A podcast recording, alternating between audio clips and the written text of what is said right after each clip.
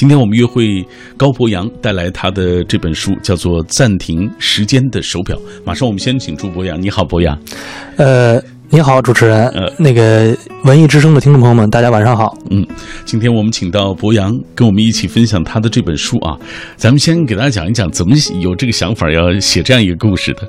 其实当初呃最早写的时候呢，就是一个小时候的一个一直以来在内心的一种小小的一个科学假想。嗯为什么这么说呢？就小时候特别愿意说，哎，我哪天我能把时间暂停了，我能把时间静止了，但是只有我可以动。嗯大家注意，就是说只有我一个人可以动，别人都动不了。嗯小时候一直有特别强烈的这种愿望或者一种幻想，觉得哎，哪天我能这么实现，那该多好呀！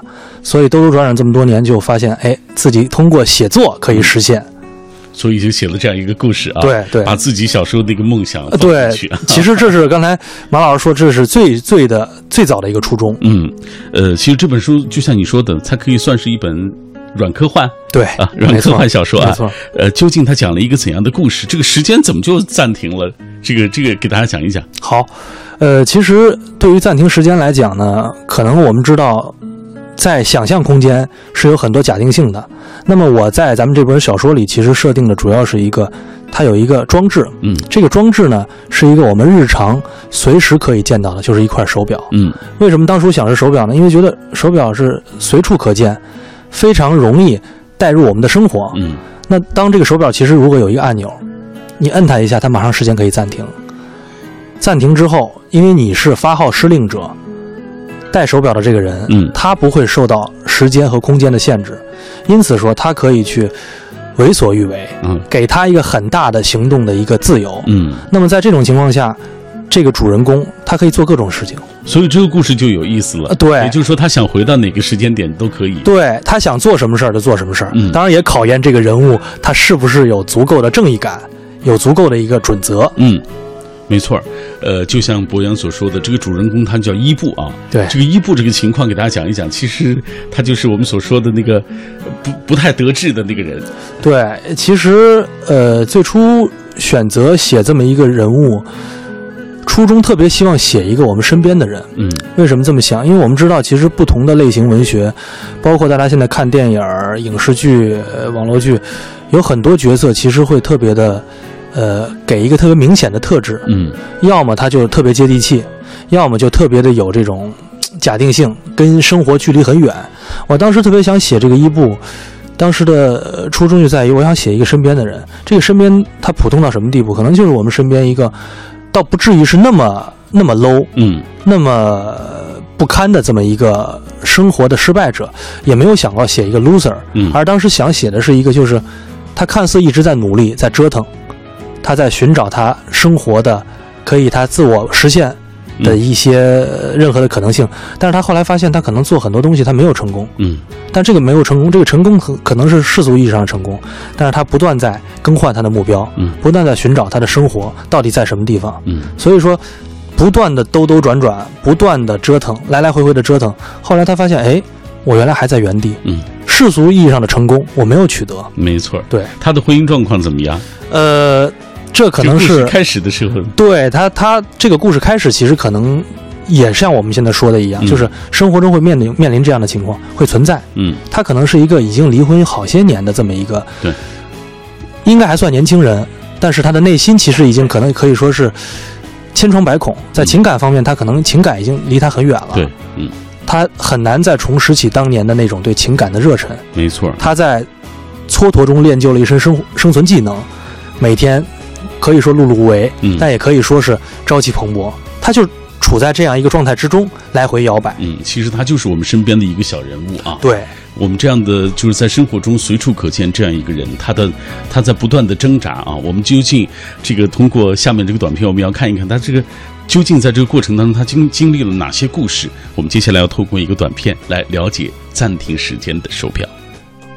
时间被暂停后，难以想象的诡异事情出现了。《暂停时间的手表》这本书的主人公伊布是一个不断折腾的男人，离婚一次，失业无数，学过厨子，开过快餐，做过编导，投过资，最后因合伙人逃路他不断被债权人追逐，并阴差阳错获得了一块能暂停时间的手表。就在这时，因前妻夫妇发生车祸，十岁的儿子突然成了巨额遗产的继承人。伊布试图接近儿子，以期用儿子的财产还债，却被儿子视为空气。为了讨好儿子，伊布一次次地利用手表让时间停下来。就在儿子开始接受他的时候，儿子继承的财产因涉嫌受贿被冻结，并被赶出豪宅。伊布被迫将他接到自己身边。就在父子俩感情越来越深时，儿子又被神秘绑架。这时，暂停时间的手表又突然失灵。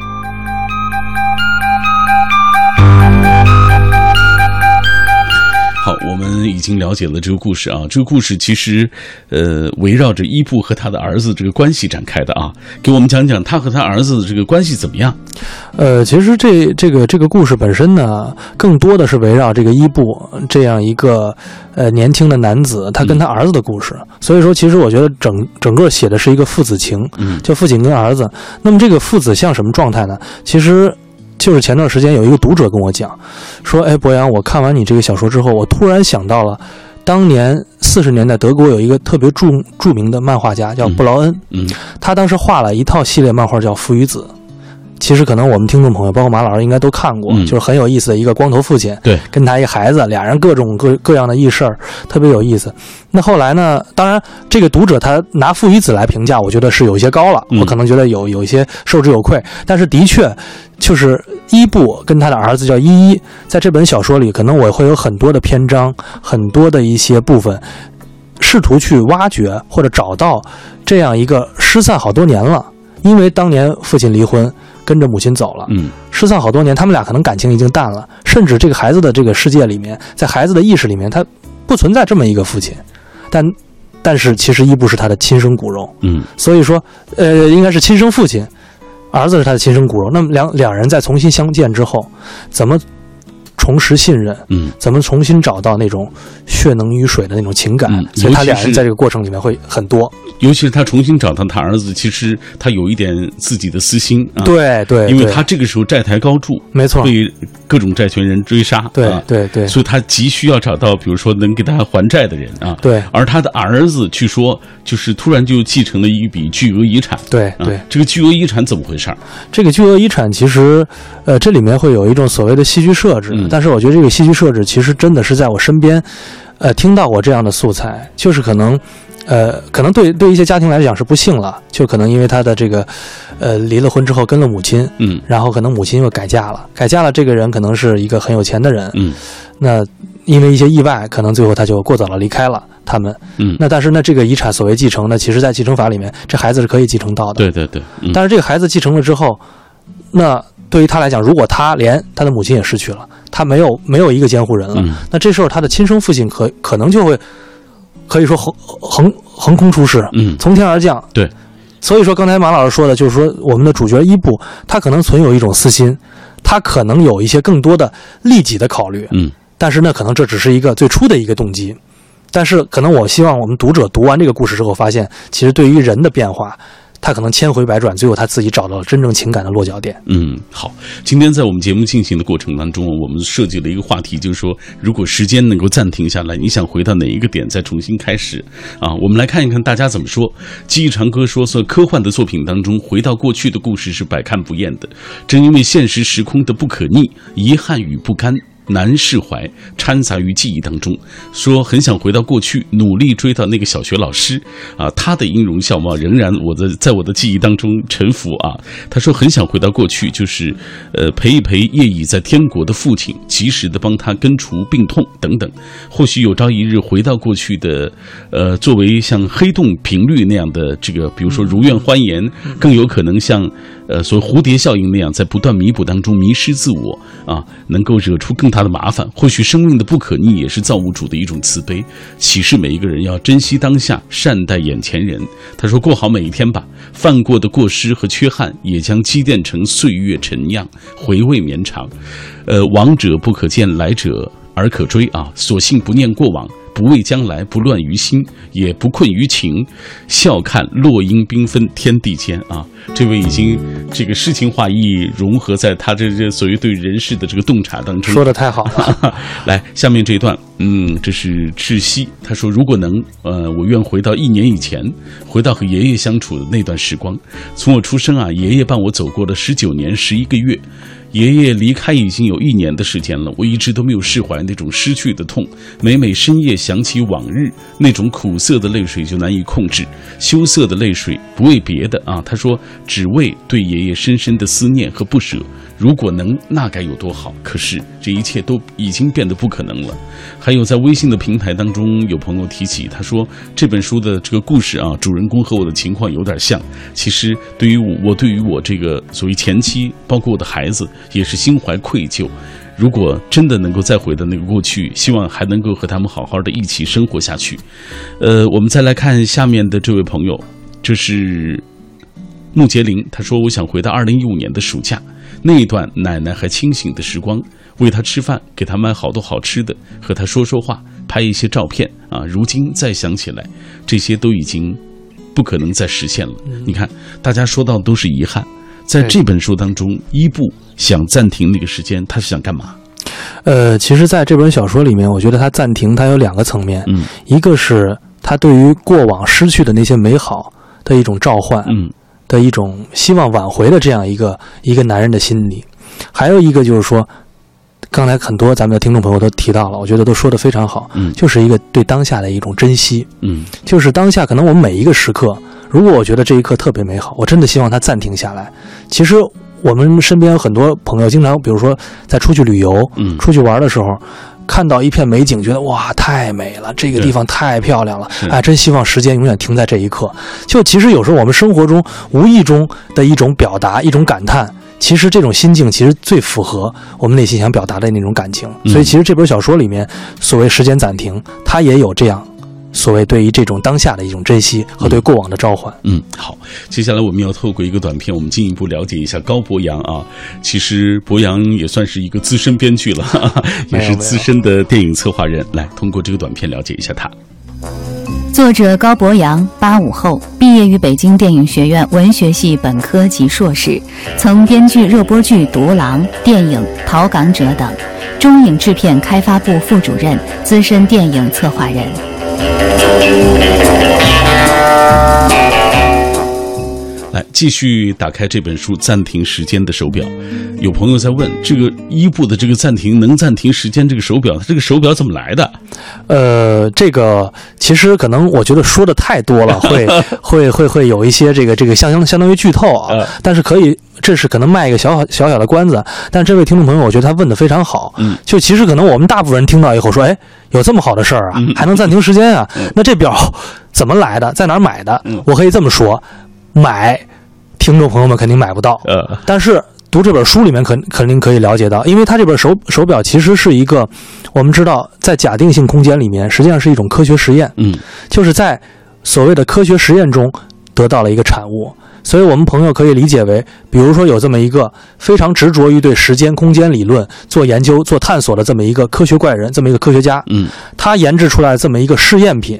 当然是试验品，它一定有 bug，嗯，它一定有它反向的，或者说不是很完善的地方。那么，当这样一个不是很完善，同时能暂停时间的手表落到了这么一个中年略带失忆的男子手里，大家想想，肯定这里面还会有很多戏剧性的反差和趣味。而且作为小说啊，这个它的桥段是非常多的。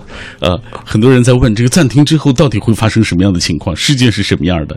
然后这个伊布周围的环境是什么样？因为伊布是这个所谓实施这个这个这个暂停的这个人，对啊，他可以。自由行动，但其他的状态是什么样的？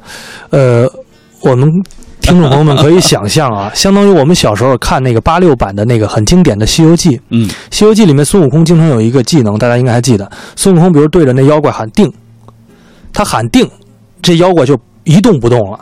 那孙悟空他可以自由行行走。所以说，其实我觉得，当在这本小说中时空暂停之后，其实所有人犹如蜡像。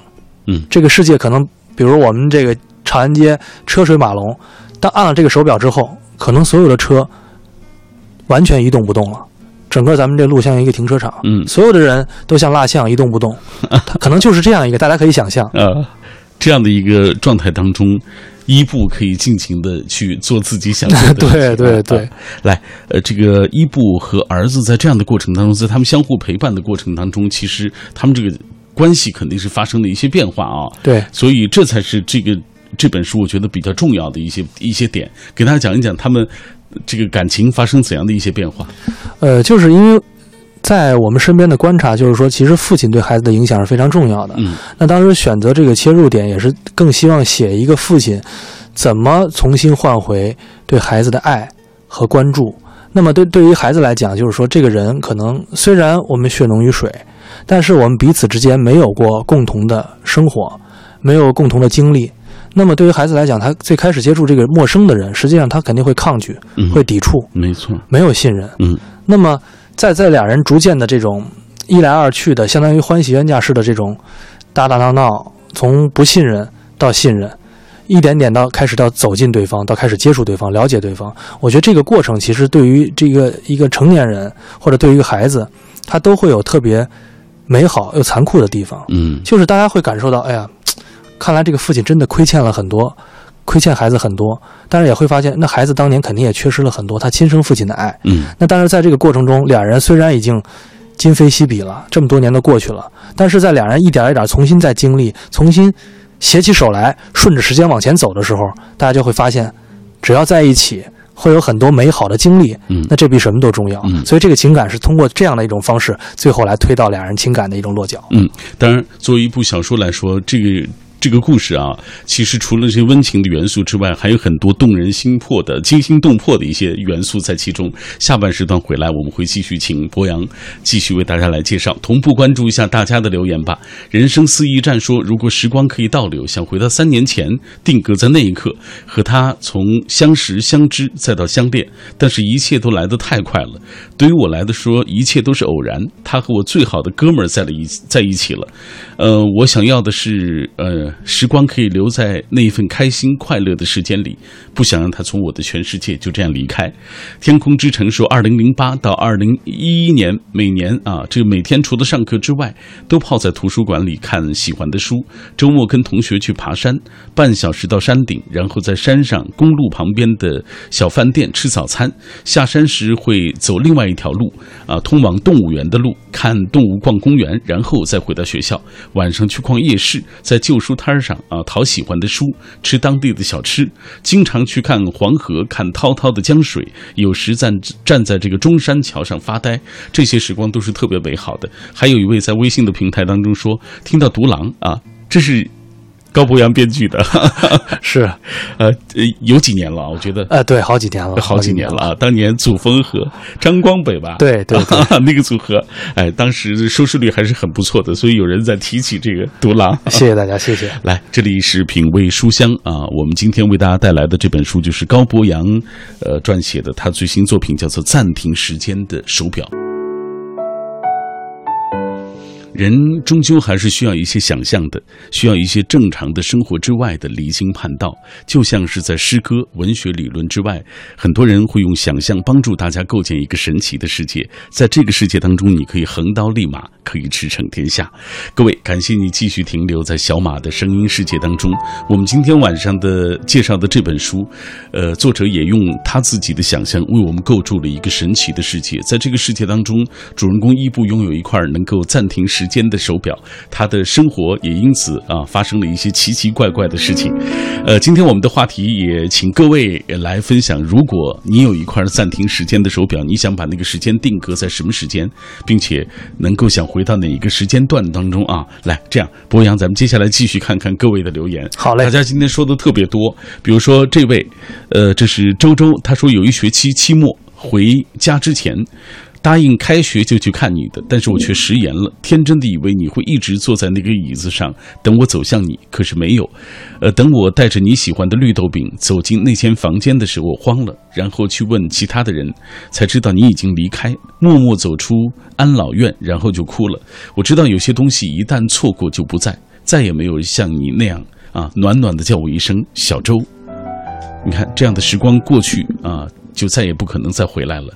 来，木西说，科幻小说当中你可以穿越时空，充分发挥自己的那个啊，呃，想象，达到自己内心所想。如果我有暂停时间的手表，我想回到小学吧，可以好好的感受最真、最纯啊、最美的那个时候的爱和向往。只是年少不懂事，无法去体会和懂得珍惜。现如今只剩下那些珍贵的记忆的画面。如果只是如果，忘了时间的钟，但却滴滴答答的转个不停。来，我们继续看下面的这位朋友，呃，苏北草根新闻，他说，如果让时间暂停，想回到刚工作的那时候，认真干好工作。不要总认为干这份工作没前途，让父母担心在外面是否啊、有落脚点，何时才能呃这个认真的把一份工作当做事业来做？岁月已过，珍惜时光，如今才意识到这样的一些问题。还有旧城安良，他说时常静坐窗前回忆往事，不是因为现在过得不好，而是过去的那段记忆里有最难忘的经历。假如时光静止，回忆带我回到童年，可以跟童年的伙伴一起嬉戏打闹，说一些无忧无虑的话，生活在老宅子当中，享受那段时光中的轻松，走一走幽静的小路，没有世俗的纷扰，与父母一起生活，也能见到父母年轻时候的模样。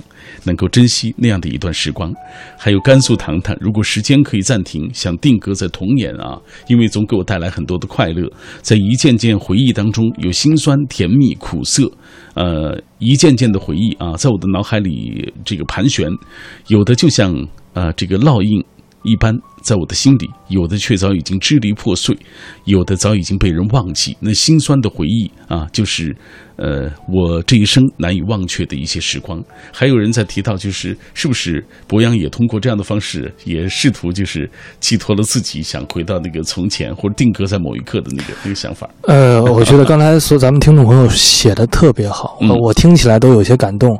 其实刚才马老师说了，我觉得肯定每一个创作者呢，在写作中多多少少都会把自己会有一些代入。嗯其实我觉得很多脑子里想的很多小的细节，就比如说，呃，说的戏谑一点，说的呃有趣一点，就是比如小时候经常考试，有时候做了很多准备，嗯但是到了考场之后，你就发现，哎，有一些题你就卡在原地，怎么都没法把它解答出来。对，然后你就眼睁睁的看着你的手表一分一秒过去，下考的时间马上到了，整个人会非常紧张。而在那时候，我回想起自己当时就是那种紧张到什么地步，就会可能会小便失禁，就太紧张了，就马上觉得，哎呦，我这完蛋了。嗯这考试，比如这期期末考试，我怎么就怎么跟父母交代，怎么跟老师交代，特别紧张。嗯好多年以后，做梦会想起那一刻的时候，都觉得，哎，当时我要能暂停时间，我能安安静静，我一定能发挥好。嗯再哪怕给我多十分钟，只暂停十分钟，完了之后我就把时间恢复过去，嗯就会有很多这样的细节和想法。嗯。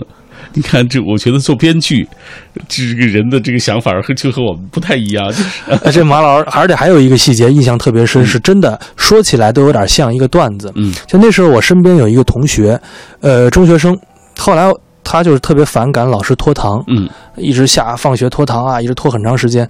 我说为什么呀？他说这个呃我这个这个初中的时候，就是因为有一次很重要的一件事儿。我们老师拖堂拖了两个小时，当然，因为也是因为呃要要要去改卷子呀，嗯要去要去要去修正一些课题啊，拖了很长时间。后来耽误了他去看他奶奶的时间。嗯他奶奶当天晚上可能一个很重要的手术，八十多岁了，嗯，那可能后来本身年纪大的人做手术就可能会有一些风险，对对。而他当时讲他奶奶可能是开颅手术，嗯后来可能最后上了手术台就没下来。哦，所以我这个朋友他就特别的，呃，非常的失望和遗憾，他觉得哎呀他心里的一个结了那。是一个心结。他就觉得说，哎呦，我当时那一刻，我老师要不拖堂，即便他拖堂，我能暂停时间。我摁住这个暂停之后，所有人都停了，我冲到医院去，嗯我可以好好的陪我奶奶。嗯最后那一刻，哪怕是在他上手术室嗯。的之前的最后那半个小时，你看，我们都知道，就是现实生活中这个事情不可能发生，但是我们还是把自己那个心里的那个呃寄托在那个时间点上啊。没错。真的是很不容易。来，这都是因为呃，全拜这个高博洋所赐啊，因为在他这个小说当中，这是一个重要的一个节点啊，对对重要的一个戏剧的内核啊。对，来，我们讲一讲这个，我们上半时段讲的都是好像他和他儿子非常温情的一面，从嗯彼此的不接受到慢慢的信任彼此，到慢慢的父子之间的感情越来越好。但是接下来这个故事，它还有其他的枝枝蔓蔓的这个发生啊，对比如说他的儿子被神秘的绑架了。对嗯对，呃，其实这一块呢，在小说中也有肯定会有一些所谓戏剧性的设计，那可能。它会基于某一种真实吧。嗯，当然，这个绑架咱们毕竟不是一个呃社会性很强的，一定是所谓批判社会或者说反映当下民生的一个小说，所以说这部分它只是选取一种戏剧化的设计。那这个我们知道，当你得到了一件宝贝，就跟我们知道，当你得到一个一个非常有独特性的这么一个手表嗯，它能暂停时间，它可以让你为所欲为的时候，一旦让别人知道，肯定很多很多人都会趋之若鹜。对，这个表了就成了众矢之的，别人都愿意会得到它。嗯，那么这个东西，别人要得到它的时候，肯定会让你付出一些代价，或者想别的一些办法。嗯比如说你最至亲的你的孩子，对，当我能把你的孩子得嗯得到得到你的孩子之后，我们可以交换。我通过这种方式，我逼迫你来交出这么一个非常重要的东西。嗯那可能伊布本身他得到这个手表，他是想说，这个手表能暂停时间，我当然把它当做一个宝贝，我藏着掖着，我肯定不告诉任何人，嗯，因为我告诉别人了，这个这个事儿可能就就不安全了嘛。没错，嗯但是这个事儿肯定还是因为他自己的原因，或者因为别的原因让别人知道了。所以其实当别人知道这个手表的那一刻，他自己的最亲切的，他最希望不希望失去的孩子，可能会面临着另外一种危险。嗯，而且在这本书当中还有很惊心动魄的一幕，就是说，这个在这个情况下，他那个手表突然不具有那个那暂停的功能了，对他怎么办啊？，对，其实就是这个也是所谓的那种戏剧设置吧。因为本身如果说仅仅讲的这个父亲他可以暂停时间，那其实就跟有点像纯粹的逗乐，就好像觉得嗯没有再往深里走，再去深挖一些。那么除了要挖掘这个父子关系之外，还希望挖掘就是当我们得到了某一种便利的时候，这个便利会让我们付出一些代价，而这个便利当有一天突然终止，它可能会带来更大的麻烦。那我们该怎么直面？怎么该怎么面对？我觉得伊布其实在里面就会面对特别大的一个选择。在这个小说里面，其实我现在也不怕剧透，就是说，它最后有一个设计就在于，当你暂停时间，比如说你暂停时间一个小时，或者你暂停时间十分钟，那么你这个手表对你时间对你的影响，就是反过来会消耗你的生命。嗯你停十分钟，我会消耗你十倍的生命；停十分钟，我会消耗一百分钟。嗯就是我今天暂停了一个小时，可能我今天我的生命就耗损了十个小时。嗯那当这个手表发现它出现了故障之后，时间彻底停下来了。这时间每停的每一秒每一刻，相当于伊布都看着自己的血在往出流，没错，他的生命在不断的减少衰老啊，对，他在加速衰老，但是他为了找到孩子，为了找到这个事情幕后的黑手，他为了把对方给绳之以法，为了找到这个孩子，他只能眼睁睁的看着自己的生命在流逝，嗯。但是他无怨无悔，因为他要找到他自己最至亲的孩子。嗯，来，我们通过这个短片了解这一段内容。有一种男人还没长大就老了，生死时速的成长，一瞬就老去五十三年。这都起源于一个男人的好胜心、虚荣心、自信心、责任心，还有他爱的觉醒。时间被暂停之后，他复苏了父爱技能，却加速了他的寿命。一块看似普普通通的手表，却能让时间暂停，让世界静止。一个继承巨额遗产的孩子，一时间失去双亲，遇冒牌父亲；一个债台高筑的落魄父亲，试图跟儿子相认，以期有利可图。一位城市里的幸存者，不顾生命的流逝去寻找儿子。一趟无以伦比的奇幻之旅，探索时空之界限，与死神对话。迷失中收获幸福，时间里失去生命。此岸科幻，彼岸父子。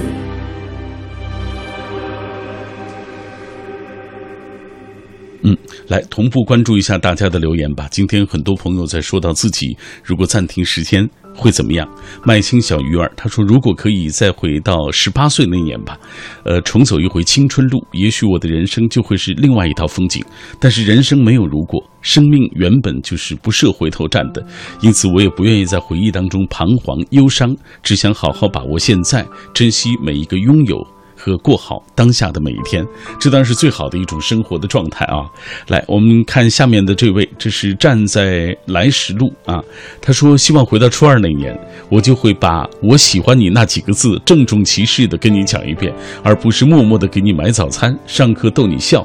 这样做的后果是全班同学都知道我喜欢你，而你却看不出来啊！这在追忆过往的岁月，哎，其实人生你看有一些东西真的是。过去那么多年之后，还是忘不掉啊！对对，太沂蒙山小调，他说：“如果时间暂停，想回到那一段有他陪我的日子，那时光是短暂的，却是幸福快乐的。呃，因为真的。”爱那段时光当中的他，颠颠飞扬，想起高中时代初恋女友送我的那块电子表。前段时间回家还无意间在箱子底部看到，表已经停止走动了，时间停留在二零零七年。如果那一刻真的能够再继续，我想回到高中那几年，有他，还有很多可爱的人跟我一路相伴。还有张欣，如果时光可以倒流，回到三年前，重新和他认识。现在想想，那时候自己很傻，也很笨。呃，再来看幽暗冰凌，他说想回到外公去世的前两个小时，如果能够去医院看望他。在他发病的时候，身边有人，他就不会从病床上摔下来，以至于抢救无效，一个人孤孤单单的离开人世。外公去世之前，可以挤出一点时间去医院，再去学校，但是没有，想等到从学校回来之后再去，所以自己对外公的亏欠永远也无法偿还。每每想到外公的时候，都觉得是特别心疼的一种状态。你看，大家都在说自己的追忆，说自己的遗憾，呃，在这个故事当中。其实就是通过所谓时间暂停这样一个科幻的所谓外表，对，其实他讲的就是这个父子情，对，可以这样说吗？可以，可以，可以。因为本身其实我们觉得，呃，人世中我们大家都平时在聊说情感太多了，有各种各样的情感，那可能除去了爱情，那可能另外一种情感就是两代人的这种情感。嗯，有时候我们会经常看到所谓的父亲跟孩子，其实我不知道大家有没有一种感觉，其实我经常会有一些。呃，甚至作为这么一个，这么一个，一个一个一个一米八，嗯，这么高的一个一个一个一个汉子来说，对，经常会羞会羞于表达自己很小的那些小情感。对对。但是，比如说我经常会在外面，比如说吃饭的时候，在在那些快餐厅的时候，当看到一个父亲带着一个小朋友在俩人在吃东西，嗯，小孩吃的特别高兴，父亲给孩子擦擦嘴或者。就可能很平凡，很平凡，大家可能会视而不见，非常平凡。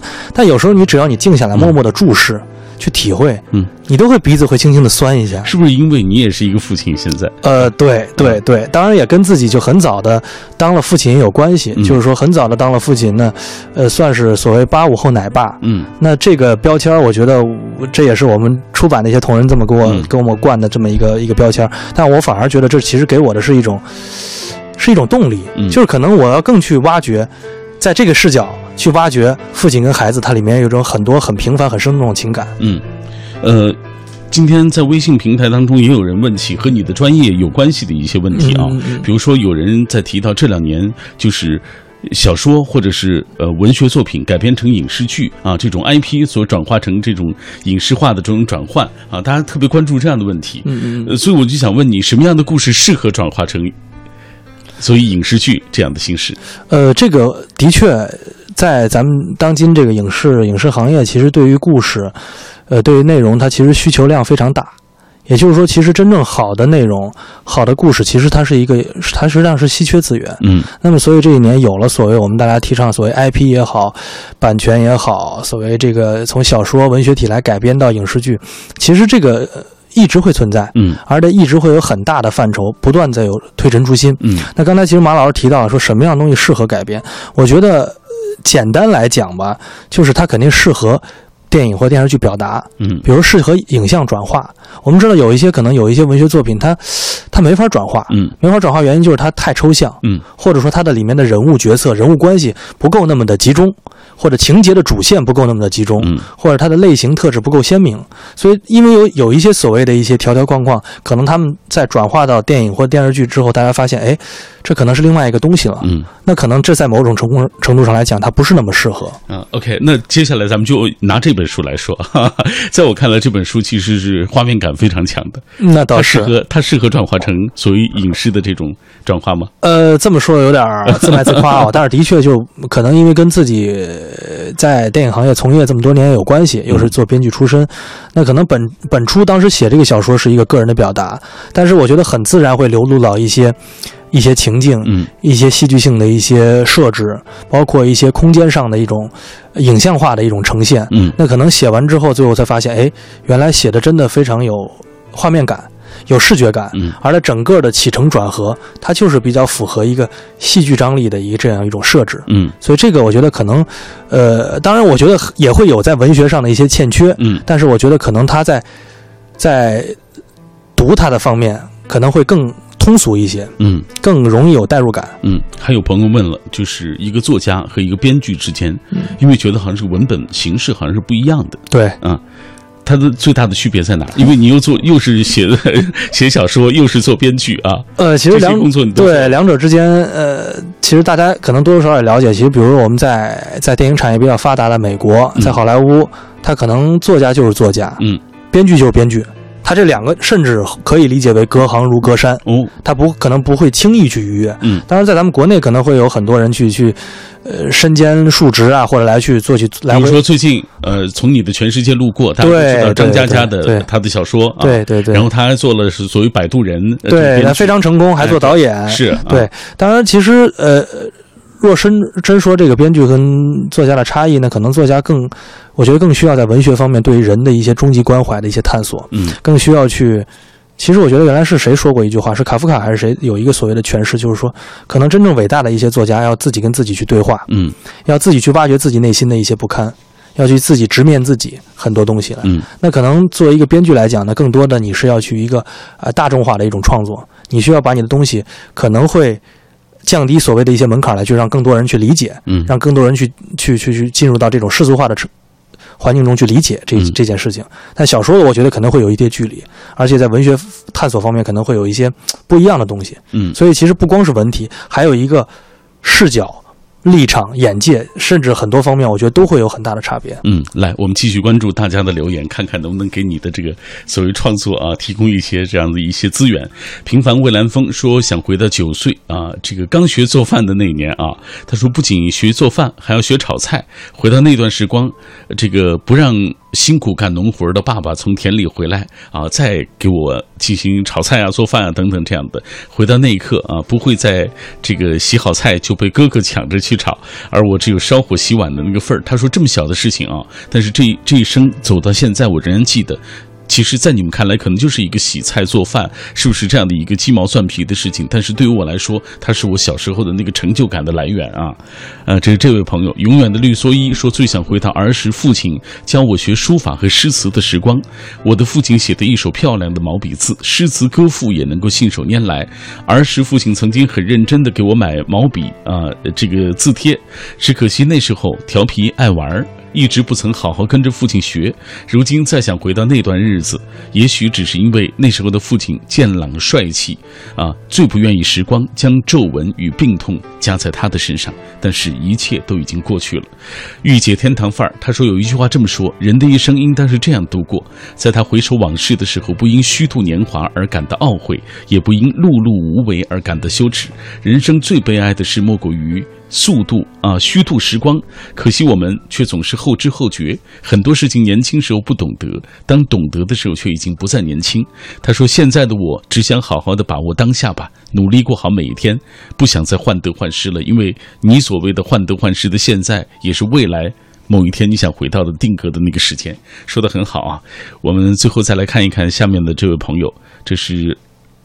哎，穆小赖啊，他说这个听你们的节目啊，突然就想到一个问题，就说你，呃，作为作者啊，就是高博洋，想通过这样的一本书，你到底想传达什么？想表达一下什么样的心情，或者一个什么样的主题？